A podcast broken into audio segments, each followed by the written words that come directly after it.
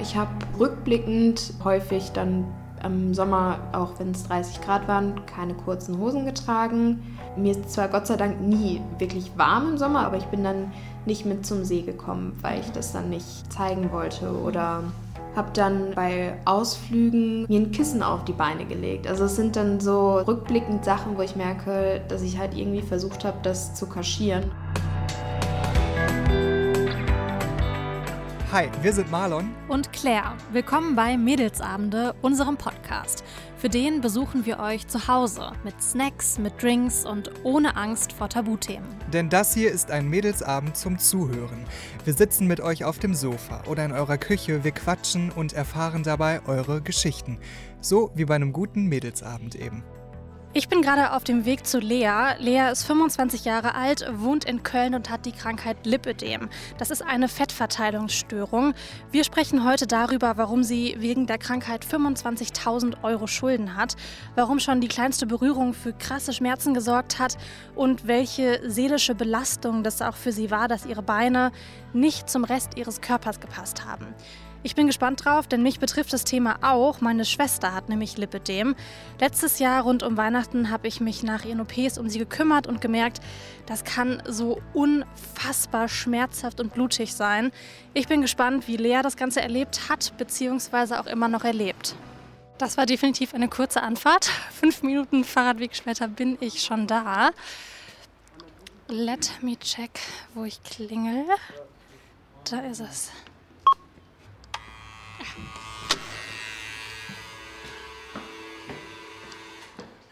Hi. Schön, dich kennenzulernen. Danke, freut mich auch. Darf ich reinkommen? Ja. Dankeschön. So. Einfach alles ablegen. Ja, wie du magst, kannst anlassen, wie es Ich- besser ist. Ich leg mal meinen Rucksack ab und alles. Ich habe dir auch noch was mitgebracht. Warte, ich hol's. Ja. So. Erstmal in meinem Rucksack hier wühlen.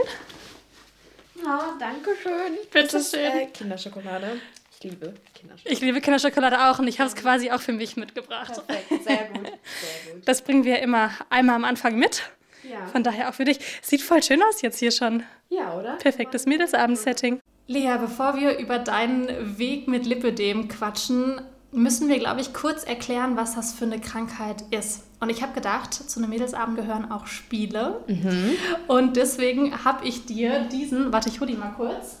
Ähm, ich packe ihn aus meiner Tasche aus. Diesen Würfel mitgebracht. Es ist ein großer Würfel. Ja, der ist wirklich groß. Ich würde sagen, so groß wie meine Handfläche. Und da stehen Begriffe rund um die Krankheit drauf. Und ich würde sagen, ich würfel einmal und dann erklärst du den Begriff, der auf der Würfelseite steht oder erzählst einfach, was dir dazu einfällt. Okay. Vielleicht würfelst du einfach selber, weil ich habe gar keinen Platz hier. Ja. Ähm, Fettzellen. Okay, Fettzellen, also Lipödem ist eine chronische Krankheit, bei der die Fettzellen krank sind und sich unkontrolliert weiter vermehren können und man leider nicht irgendwie von außen das beeinflussen kann, dass sie sich verkleinern oder eben sogar weggehen. Das ist leider der Fall. Magst du nochmal würfeln? Ähm, Frauen. Genau. Lipödem ist eine Krankheit, die meistens nur Frauen haben. Es gibt kleine Zahlen, bei denen auch Männer betroffen sind, aber hauptsächlich ist das eine Krankheit, die ähm, erblich bedingt weitergegeben wird und häufig in der Familie über den weiblichen Teil weiter vererbt wird. Ja, den hatten wir schon. Verdammt. auch. Ähm, Säulen. Ja, die meisten würden wahrscheinlich damit eigentlich eher was anderes verbinden, aber ähm, typisch für das Krankheitsbild sind häufig säulenartige Beine oder eben das Ganze auch an den Armen. Das bedeutet bildlich gesprochen eigentlich, dass man weder Fesseln noch irgendeine Kontur im Bein hat. Also dass das Ganze komplett gerade verläuft und eben keine Kontur mehr in den Beinen zu erkennen ist. Und auch wenn man sportlich ist, oder? Auch wenn man sportlich ist. Also generell wird das häufig damit verknüpft, dass man starke Beine, starke Waden hat, generell die Gelenke, dass man nicht sonderlich feingliedrig ist vom Körperbau. Aber ja, dass man eben weder die Achillessehne noch irgendwie die Wadenmuskel irgendwas sieht. Also der Rest vom Körper kann sportlich sein oder auch davon ähm, gezeichnet sein, aber die Beine oder wenn man auch die Arme betroffen hat, fühlen sich sehr unbeeindruckt davon. Es gibt ja auch viele Frauen, bei denen man so um die Knie herum wie so Fettwulsten dann auch sieht, ne? Genau, ja, also bei vielen fängt es eben an den Beinen an. Also Unterschenkel haben die meisten als Start, bei mir waren es die Oberschenkel. Aber dass eben die Körperproportionen sich komplett verändern und eigentlich nicht zum restlichen Bild des Körpers passen. Ich habe gelesen, dass drei Millionen Menschen in Deutschland betroffen sind. Das sind Zahlen vom Bundesgesundheitsministerium. Das finde ich irgendwie schon hart, weil ich habe bis vor ein, zwei Jahren noch nie von der Krankheit gehört. Ja, es war bei mir ähnlich. Also ich habe sehr lange davon nichts mitbekommen. Also auch bei typischen Anzeichen, die ich schon früh hatte, ist es bei mir eben nicht aufgefallen, weil eben weder ich noch irgendjemand aus meiner Familie noch mein Hausarzt mhm. dieses Krankheitsbild kannte. Meine Schwester hat damals bei Instagram offen über ihre Krankheit gesprochen auf ihrem Kanal und sie hat dann den Vorwurf bekommen, sie würde diese Liposuktion, also die Fettabsaugung, eigentlich nur machen, um schlankere Beine zu bekommen. Und sie war da irgendwie voll geschockt von, weil diese, diese Krankheit ist ja nicht ein rein optisches Problem, sondern man hat ja vor allem auch Schmerzen. Ähm, kannst du das Gefühl beschreiben, wie sich diese Schmerzen bei dir angefühlt haben? Also rückblickend einfach zu beschreiben, in dem Moment schwierig zu erkennen, mhm. weil die Beine sind generell immer taub, schwer, fühlen sich an, als wären die wirklich mit Blei gefüllt. Also vor allem an heißen Tagen sind die Beine extrem schwer, dass man Pause machen muss, man eigentlich immer die Beine hochlegen möchte oder auch kühlen will. Also mhm. ich habe während der Schulzeit gekellnert oder ähm, arbeite nebenbei auf Events und habe dann immer schon gemerkt, uff, abends tun die Beine weh. Also ich bin, habe es auch viel gelaufen, es ist schon anstrengend, dass es davon kommt. Mhm. Habe aber immer meine Beine hochgelegt, habe dann teilweise im Sommer eine Ibuprofen mit einer Selbstverständlichkeit genommen, weil ich dachte, ja, habe ich halt schlechtes Gewebe, also so, dass okay. das davon kommt. Aber in den letzten Jahren ist es dann immer stärker geworden, dass ähm, wenn beispielsweise es kann immer passieren, dass man mit Freunden oder so, dass jemand gegen die Beine kommt oder mhm. dass man, man selber sich irgendwie abstützt und ich direkt ein Schmerzgefühl hatte und dachte, also so wehleidig war ich eigentlich nicht. Das ist komisch. Also ich hatte auch immer direkt blaue Flecken mhm. an, den, an den Beinen. Wie hast du denn gemerkt, dass du Lipödem hast? Mm, ich habe beim Hausarzt mich eigentlich mit ähnlichen Symptomen vorgestellt. Also ich habe nach dem Arbeiten, vor allem im Sommer, Hosen, die mir gepasst haben, habe ich danach nicht mehr hochbekommen. Also ich habe die nicht mehr zugekriegt. Aber dadurch, dass ich halt sonst keine Auffälligkeiten hatte, war das so, ja, das ist einfach Veranlagung, dass du mehr Wasser einlagerst. Das ist an sich nicht so schlimm. Mhm. Und dann, ja gut, habe ich das dann erstmal so stehen lassen und mich dann Jahren, ja ungefähr mit 18, 19 weiter eingelesen und habe dann einen Artikel dazu gefunden, ist aber dann eher verdrängt. Also mhm. ich habe schon die Symptome erkannt, auch von den Bildern oder von den Strukturen sehr, sehr stark, wie meine Beine aussah. Mhm. Aber ich einfach so schockiert war, dass es eine chronische Krankheit ist, dass ich das ganz, ganz weit von mir wegschieben wollte, weil ich nicht wahrhaben wollte, dass ich vielleicht krank bin. Du warst so 16, 17, als das angefangen hat. Das ist ja jetzt auch nicht so das leichteste Alter, wenn ich jetzt so an meine Zeit zurückdenke. Ich war so verliebt und war so voll darauf fokussiert, wie sich aus. In der Schule wollte man cool sein und ist feiern gegangen und ja, so. das fing dann an. Man hat irgendwie, war dann die größte Problemzone die Beine. Mhm. Ich habe rückblickend häufig dann im Sommer, auch wenn es 30 Grad waren, keine kurzen Hosen getragen. Mir ist zwar Gott sei Dank nie wirklich warm im Sommer, aber ich bin dann nicht mit zum See gekommen, weil ich das dann nicht zeigen wollte oder habe dann bei Ausflügen mir ein Kissen auf die Beine gelegt. Also es sind dann so rückblickend Sachen, wo ich merke, dass ich halt irgendwie versucht habe, das zu kaschieren, auch wenn es in dem Moment vielleicht noch gar nicht so war, wie es mhm. vor den OPs war. Boah, das muss so anstrengend gewesen sein, oder? Auf jeden Fall. Also zudem, ich habe halt immer viel Sport gemacht und dachte, ja, ne, also ich achte ja drauf, mhm. dann, dann ist das einfach so. Oder dann auch aus dem familiären Umfeld war es dann immer, ja, dann hast du halt einfach schlechtes Gewebe. Also so, mhm. das, das kann schon mal sein, dass man das als Frau hat. Und dann dachte ich, ja gut, dann habe ich das wohl. Pech gehabt. Ja, wirklich. Das sind ja einerseits irgendwie diese körperlichen Schmerzen, die du hattest, aber eben auch diese psychische Belastung, mhm. die dazu führt, dass du irgendwie dich nicht getraut hast, kurze Hosen anzuziehen oder an den See zu gehen oder das irgendwie zu verdecken.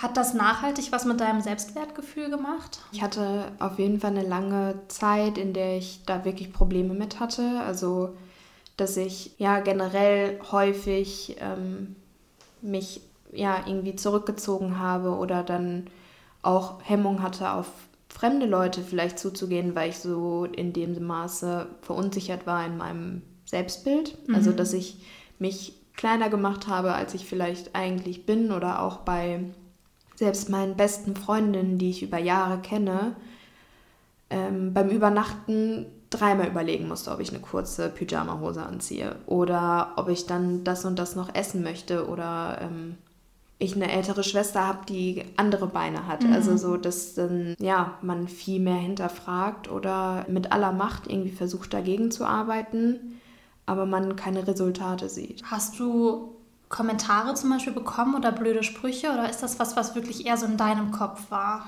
Mm, zu Beginn war es auf jeden Fall erst nur in meinem Kopf, aber ähm, irgendwann fing es halt an, dadurch, dass es irgendwann deutlich mehr geworden ist aus dem familiären Umfeld. Also das war nie böse gemeint, aber es war dann, Mensch, Lea, achte doch mal ein bisschen mehr auf die Ernährung oder versuch dich einfach ein bisschen mehr zu bewegen. Das ist ja nicht so wild. Oder auch, dass dann die Kommentare, ja, du hast ja so einen schmalen Oberkörper, dass das halt zusammenpasst. Oder du könntest ja dann auch schöne Kleider tragen. Also das sind dann so, das war nie böse gemeint, das weiß ich auch, aber ähm, trotzdem verletzend, das bleibt. Oder? Genau. Wie hast du dich gefühlt, als du dann irgendwann die Diagnose bekommen hast? Ich weiß auf jeden Fall, dass ich eigentlich dahin gegangen bin und irgendwie gehofft habe, es nicht zu haben, weil mhm. ich dachte, es ist immer noch eine Krankheit, mhm. aber ich nicht mal eine Minute in diesem Raum stand und sozusagen mir die Ärztin gesagt hat, dass ich ein Bilderbuchlipödem habe. Ich habe mich extrem überfordert im ersten Moment gefühlt, mhm. weil man sozusagen wie mit einer Einkaufsliste rausgeschickt wird. Also sie kriegen die Rezepte für die Kompression, sie kriegen die Rezepte für die Lymphdrainage. Das Ganze ist nicht heilbar. Die Krankenkasse zahlt nicht die OPs Oh, heftig, das alles zu hören, oder? Genau, also das war, ich weiß ganz genau, es war ein Montag um neun mhm. und gefühlt um elf hat sich einmal mein ganzer Alltag, den ich vorher hatte, einmal äh, verändert. Das klingt jetzt vielleicht so ein bisschen zynisch, das zu fragen, aber warst du auch so ein bisschen erleichtert, weil du ja gesagt hast, du hast so viel versucht zu verändern an Ernährung, an Sport und es hat irgendwie alles nichts gebracht und das jetzt so als Bestätigung dafür, dass du dafür nichts kannst. Mhm, genau, also ich habe mich schon erleichtert gefühlt, aber das dauerte erstmal ein bisschen. Mhm. Also ich wusste dann, okay, es ist nicht deine Schuld, das ist, äh, hat nichts damit zu tun, dass du irgendwie nicht auf deinen Körper geachtet hast, sondern es ist einfach in meiner Genetik. Du hast gerade gesagt, du gingst aus diesem Arztzimmer daraus, aus der Praxis raus und hattest diese Liste, mhm. Kompression, Drainage, Lymphdrainage, OPs werden nicht bezahlt.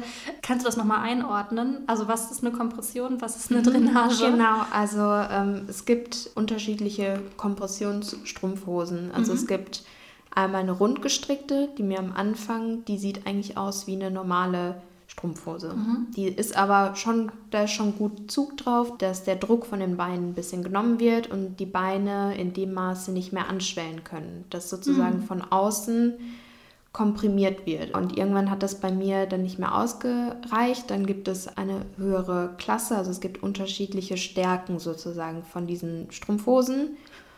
Und die flachgestrickte, die sind extrem dick. Mhm. Also ich habe mich ein bisschen gefühlt, als würde ich in so einen Neoprenanzug einmal reingesteckt werden, weil man die eben ja hauptsächlich entweder mit Hilfen anziehen muss im besten Fall Ach, die kenne ich auch noch von meiner Schwester. Genau, ja. Und Lymphdrainage ist eben eine, also mhm. bei der Physiotherapie ist es eine Maßnahme, um eben Wassereinlagerung und das Lymphsystem im Körper zu aktivieren. Mhm.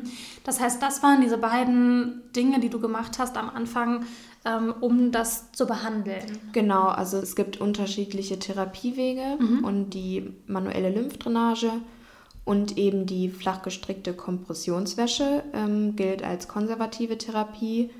und wird am Anfang sozusagen jedem erstmal empfohlen, das über einen längeren Zeitraum zu machen, weil so im besten Fall die Schmerzen gelindert werden, aber eben nur gelindert, nicht wirklich verbessert. Okay, also es wird eigentlich nichts dafür getan, dass es weggeht.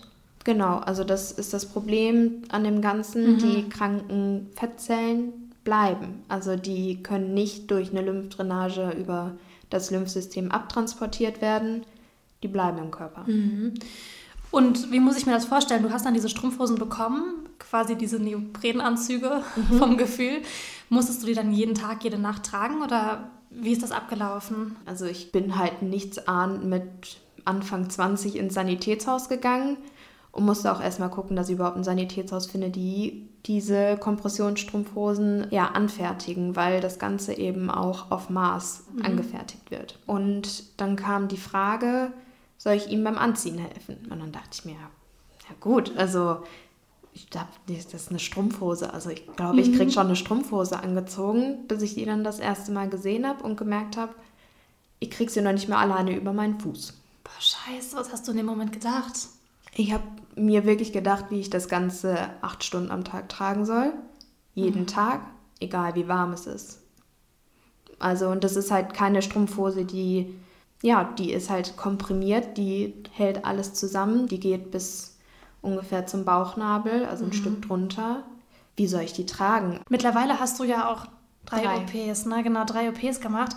Konkret heißt es, dass das kranke Fett von einem Chirurgen oder von einer Chirurgin rausgesaugt wurde. Wieso hast du dich denn dann doch dafür entschieden, nicht nur mit Hosen und Lymphdrainagen zu arbeiten, sag mhm. ich mal, sondern dann auch eine OP zu machen? Ich habe ähm, ungefähr ein halbes Jahr die komplett klassische, also die konservative Therapie probiert, habe aber absolut keine Verbesserung gemerkt, sondern hatte wahrscheinlich in der Zeit sogar noch mal einen Schub, dass ich eher eine Verschlechterung hatte. Also es war mhm. vor allem die letzten beiden Sommer waren sehr, sehr heiß und da war es nicht machbar. Also wir waren im, im Urlaub, ich konnte meine ähm, Beine kaum heben, weil die so schmerzten. Ich habe im abgedunkelten Raum gelegen mit Klimaanlage, mit kalten Wickeln, trotz Kompression, trotz Lymphdrainage.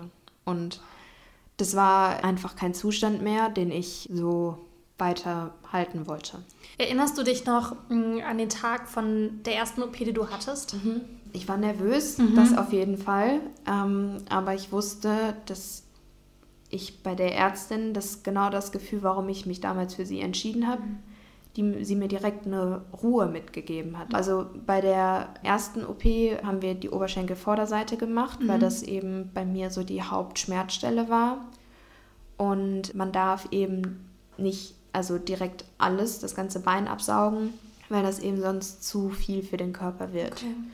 Und bei manchen kann eben der Oberschenkel direkt komplett gesaugt werden. Bei mir musste es getrennt werden, weil ich eben so viel krankes Fett schon auf den Vorderseiten hatte, dass okay. sie mich auf gar keinen Fall mehr ähm, auf der Rückseite hätte operieren können. Krass. Ja. Hast du mitbekommen, wie diese, das sind ja wirklich riesige Nadeln, ne? Mhm. Also ich weiß gar nicht, wie viele Zentimeter sind die lang? Ja, die sind ungefähr oh, wie Unterarm, Unterarm lang. Unterarm ne? ungefähr. Ich habe das ähm, Video von meiner Schwester auch gesehen, ähm, die ja auch operiert wurde, auch an den Ober- und an den Unterschenkeln.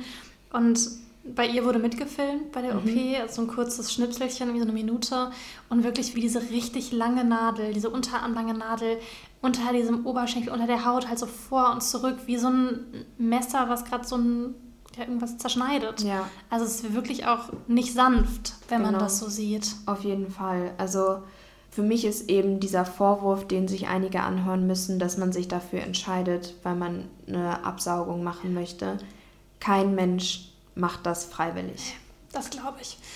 Das glaube ich. Also sind die Kosten stehen halt auf der einen Seite, aber die Schmerzen, die man danach hat oder auch generell, was da passiert, das steht in absolut keiner Relation. Also ich finde es nicht verwerflich, wenn das jemand macht, also wenn sich jemand dafür entscheidet, aber ich finde es den Personen, die wirklich das aufgrund einer Krankheit machen, absolut nicht gerechtfertigt gegenüber.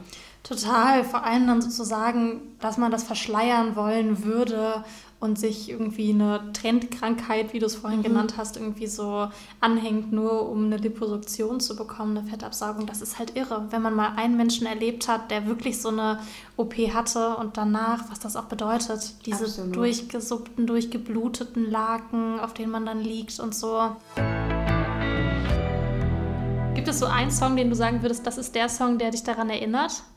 Mm, also ich habe eigentlich am meisten Nice Forward von Drake gehört. Ich mach das mal an.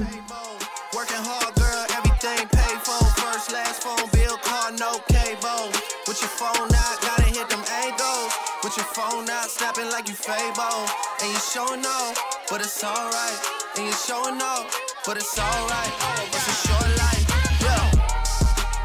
Was löst das in dir aus, wenn du den jetzt hörst? Eigentlich viel Positives. Das meiste, was an Arbeit eigentlich kam, war, als ich nach den OPs zu Hause war. Mhm. Also ich hatte Probleme, mich überhaupt alleine aufzurichten. Jeder Weg irgendwie die neuen Kühlakkus aus dem Gefrierfach zu holen oder auf Toilette zu gehen, war ein absoluter Kraftakt oder ich habe es mir dreimal überlegt, ob ich jetzt gerade nochmal aufstehen muss. Und das war immer wie so ein Push. Gab es eine Person, die dir in der Zeit geholfen hat? Ja, generell, also meine Eltern und auch meine Schwester waren die ganze Zeit eigentlich im Einsatz rund um die Uhr. Also auch meine Freundinnen waren zwischendurch da, aber ähm, das Duschen oder das Anziehen, das hatten meine Eltern als Aufgabe. Mhm. Oder auch meine Schwester. Warst du hier in der WG danach oder bist du nach Hause? Ich bin zu meinen Eltern nach Hause, weil mhm. ich in den ersten Wochen das absolut nicht alleine geschafft hätte. Also ich konnte weder Auto fahren, noch hätte ich alleine duschen, mich anziehen können. Da war überhaupt nicht dran zu denken. Mhm. Ist gerade jemand gekommen? Ja, meine Mitbewohnerin. ah, okay. okay. Willst du Hallo sagen? Ja, die weiß es schon. Das ja? passt ja. Okay, okay.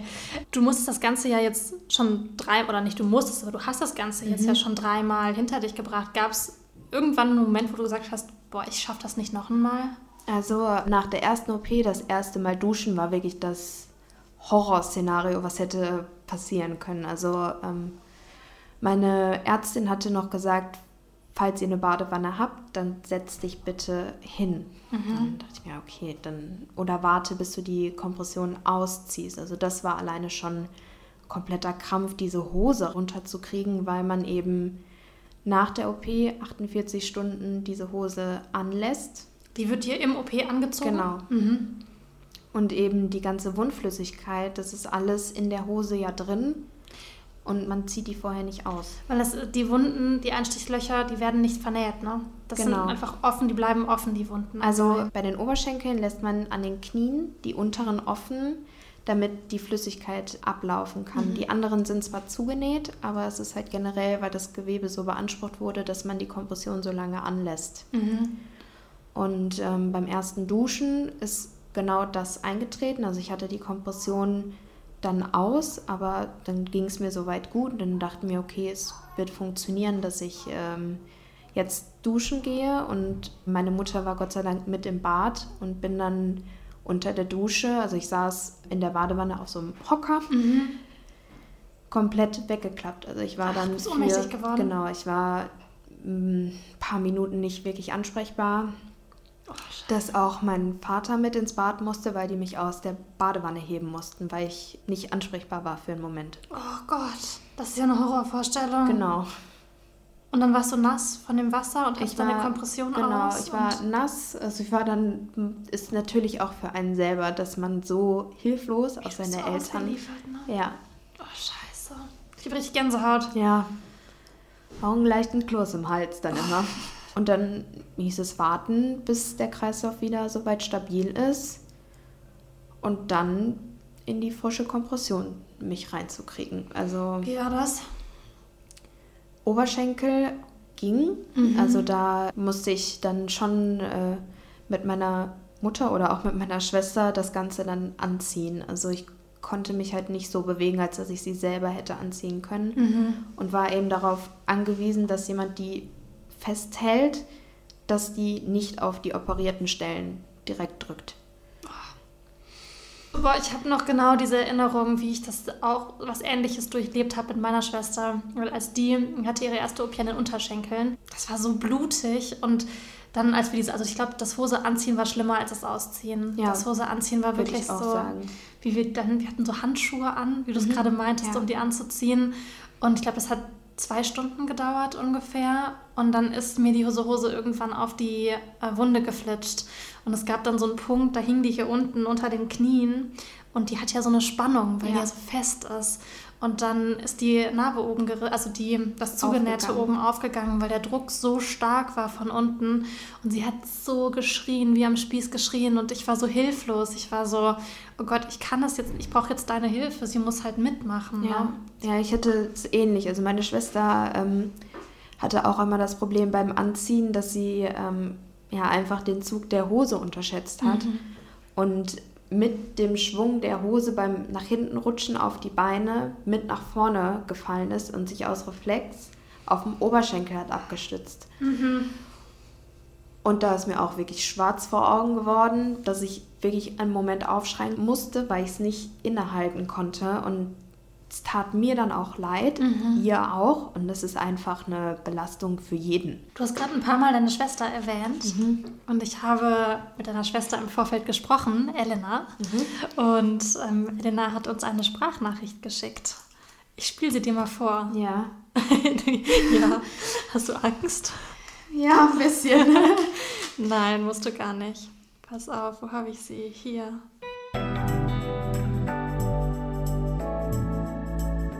Wofür ich mich schäme und was mir wirklich schrecklich leid tut, sind Oberflächlichkeiten, indem ich ihr ne, ganz direkt, so wie Schwestern ja dann auch miteinander reden, gesagt habe, Lea, dann isst mal nicht so viel, mach mehr Sport, achte auf deine Ernährung, also solche, solche Äußerungen, die einfach aufgrund meines Nichtwissens ähm, völlig verkehrt waren. Ich habe mich als große Schwester hilflos gefühlt. Irgendwie habe ich immer auf sie aufgepasst und war einfach traurig zu hören, dass das eine chronische Erkrankung ist. Ich habe sie dann bei den letzten zwei OPs auch mitbegleitet und habe sie dann natürlich auch angezogen und habe sie eingecremt und ja, das sind ähm, alles Erlebnisse gewesen. Ne? Also diese Wunden ähm, sondern ein Sekret ab, einen gewissen Geruch. Man hatte immer Sorge, sie zu verletzen, ihr weh zu tun.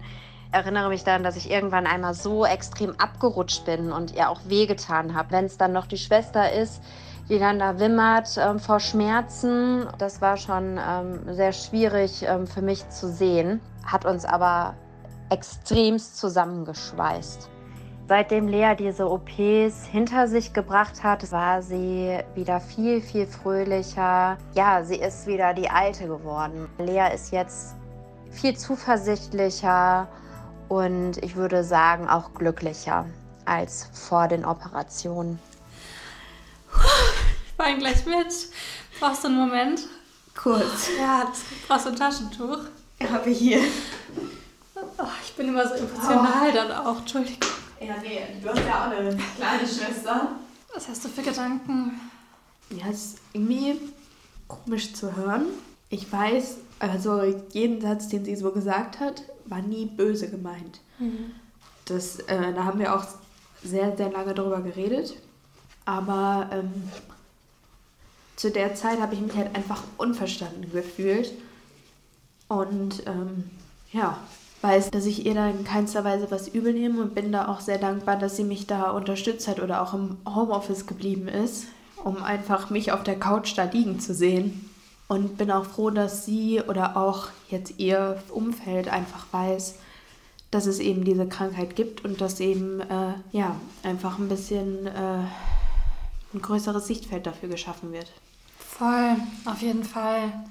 Boah, ich kann voll verstehen, dass das emotional ist, weil ich auch so viel von diesen Sachen, die deine Schwester gesagt hat, so nachvollziehen kann. Dieses so, man schämt sich irgendwie im Nachgang für so Gedanken, die man hatte, wie isst doch einfach mal weniger oder mach mhm. doch halt mal Sport oder das irgendwie gar nicht so angemessen ja, gehandelt zu haben, finde ich. Und wenn man dann irgendwie so merkt, wie die andere Person leidet ähm, nach so einer OP und was das für ein krasser Weg ist, dann fühlt man sich so voll schlecht irgendwie. Ich finde aber, es ist wichtig, also dass auch, also ich als betroffene Person sozusagen keinen Vorwurf meinem Umfeld mache. Also ich weiß, dass das eben auf dem Nichtwissen sozusagen basiert und eben daher auch diese Gedankengänge kommen. Also woher soll es die Person besser wissen als ich selbst, wenn ich es selber noch nicht mal weiß. Mm, total. Also solange man rückblickend das reflektieren kann oder was man vielleicht auch für Fehler gemacht hat, ist das eigentlich das, was man damit erreichen sollte oder auch vielleicht möchte. Mm. Hat es euch denn enger zusammengeschweißt, wie es deine Schwester meinte? Auf jeden Fall. Also es ist einfach, dass sie mich vielleicht in manchen Hinsichten dann verstehen konnte oder jetzt besser verstehen konnte mhm. oder auch dass ich mich vielleicht zurückgezogen habe, war halt nie auf sie bezogen. Mhm. Ja. Ich schicke dir die nachher, mhm. dann hast du sie. Ja, danke. Ich würde voll gerne nochmal auf den Aspekt mit den Kosten eingehen, wenn mhm. das für dich okay ja. ist. Du hattest jetzt ja drei Operationen, eine steht noch aus und in Deutschland werden die Kosten für diese Liposuktion in der Regel erst ab Stadium 3 bezahlt. Du hast jetzt gesagt, du hast eins, manche Ärzte meinten zwei. Die OP-Kosten musstest du aber selber zahlen, weil die Krankenkasse das nicht übernommen hat. Genau. Wie hast du das gemacht? Ich habe das Glück sozusagen, dass meine Eltern mir da finanziell eben den Kredit äh, zur Verfügung stellen, dass ich eben den Weg für meine Gesundheit wählen kann mhm. und eben auch sozusagen die Entscheidung habe, das für mich zu gehen, was eben bei vielen einfach dieser enorme finanzielle Druck, der dahinter steht, das muss man auch erstmal stemmen. Also ähm, das sind Kosten, die hat man nicht mal eben so häufig auf der Seite oder eben für sowas. Also das ist eben für, für die Gesundheit ist es eigentlich, es ist egal, wie teuer etwas ist, aber es sind trotzdem einfach Summen, die man dreimal überdenken muss. Ja, vor allem, wenn man so Anfang 20 ist, ne? Ja. Also ich meine, wo soll man irgendwie im Studium plötzlich 20, 25.000 Euro herhaben? Absolut. Also ich kann auch ganz klar sagen, dass ich ohne die Hilfe von meiner Familie das niemals finanziert bekommen hätte. Wir haben aus der Community eine Frage bekommen, mhm. ähm, weil wir Lipödem ja auch schon mal auf dem Kanal als Thema hatten. Und ähm, da kamen viele Fragen, unter anderem die hier. Wie ist es denn, wenn ein Lipödem einmal wegoperiert ist? Kann es dann jederzeit wiederkommen oder ist das eher unwahrscheinlich? Hast du da von deinen Ärzten oder Ärztinnen Infos zu bekommen? Es gibt immer das Risiko, dass es eben wiederkommen kann es gibt halt nie 100% die Garantie, dass es nicht wiederkommt. Es ist eine chronische Krankheit, mhm. aber also das Hauptziel dieser OPs ist, dass es eben, dass alles, was krank ist, wegoperiert wird, damit es sich nicht vermehren kann. Also bei mir ist es zum Beispiel jetzt, meine Arme sind betroffen, dadurch, dass ich kein krankes Gewebe mehr in den Beinen habe, was eben auch schon mehrfach kontrolliert wurde merke ich aber, dass zum Beispiel die Umfänge an meinen Armen zunehmen. Also das ist eben nicht nur mein Empfinden, sondern es ist auch wirklich auf dem Maßband. Mhm. Also man sieht es, dass es mehr wird. Es kann eben durch hormonelle Schwankungen ausgelöst werden, dass es wiederkommt. Aber wenn man davor sozusagen operiert hat und noch nicht so viel betroffen ist, ist eben die Wahrscheinlichkeit deutlich geringer. Ah, okay. Hast du die OP jemals bereut? Nein. Also egal, wie schmerzhaft das Ganze war oder wie tränenaufreibend jeder mhm. Prozess war, bin ich dankbar, dass ich auch irgendwie die Kraft hatte, drei OPs schon so schnell hintereinander ähm, ja, hinter mich gebracht zu haben, weil ich eben gemerkt habe, dass ich von Mal zu Mal mehr Lebensqualität bekommen habe. Mhm. ist ja auch voll die Leistung, was du hinter dir hast. Dankeschön. Also was du geschafft hast, das ist irre. Wie hat sich dein Leben nach der OP verändert? Mm, ich brauchte auf jeden Fall am Anfang ein bisschen, das zu realisieren. Mhm. Aber ich merke einfach, dass ich wieder viel mehr Freude daran habe, mich zu bewegen. Also ich habe immer Sport gemacht. Sport war ein Riesenteil meines Lebens. Also ich bin mit vier Jahren, glaube ich, stand ich das erste Mal auf dem Tennisplatz. Oh, wow. Skifahren, Schwimmen, alles Mögliche. Und ich bewege mich einfach mehr. Ich kann wieder mehr unternehmen oder merke auch, das wie so ein Ballon geplatzt ist. Mhm. Also ich habe einfach viel mehr in meinem Kopf frei für Dinge, die mich glücklich machen. Lea, vielen, vielen Dank. Sehr gerne. Das war echt toll und auch einfach ähm, cool, dass du so offen gesprochen hast. Ja, irgendwie muss man ja darüber reden, wenn so wenig Leute überhaupt wissen. Absolut. Hilft auf jeden Fall für die Aufklärung. Ich schicke dir die Sprachnachricht von deiner Schwester. Dankeschön. Viel Spaß noch mit den restlichen Kinderschokis. Dann danke für deine Zeit. Wenn was ist, melde dich, ja? Ja. Dankeschön. Danke. Bis dann, Lea. Ciao. Ich bin jetzt raus bei Lea. Boah, was ein Gespräch. Gerade bei der Sprachnachricht wurde es irgendwie so super emotional und wir haben beide ein paar Tränen verdrückt, weil es dann doch irgendwie ein Thema ist, was mir sehr nahe geht und auch Lea sehr nahe geht. Und wenn ich jetzt so drüber nachdenke, dann würde ich mir auf jeden Fall wünschen, dass jede Person, die mit Schmerzen zum Arzt geht, auch wirklich ernst genommen wird und nicht sowas erleben muss wie Lea. Und dass man sich halt auch nicht verschulden muss, wenn man eine OP macht, die man braucht, um das eigene Leben einfach ein bisschen lebenswerter zu machen. Wenn ihr jetzt Fragen, Ideen oder Wünsche zu Podcast-Themen habt, dann schreibt uns über Insta at Mädelsabende oder an die E-Mail-Adresse mädelsabende.podcast.wdr.de. Wir freuen uns drauf. Bis dahin.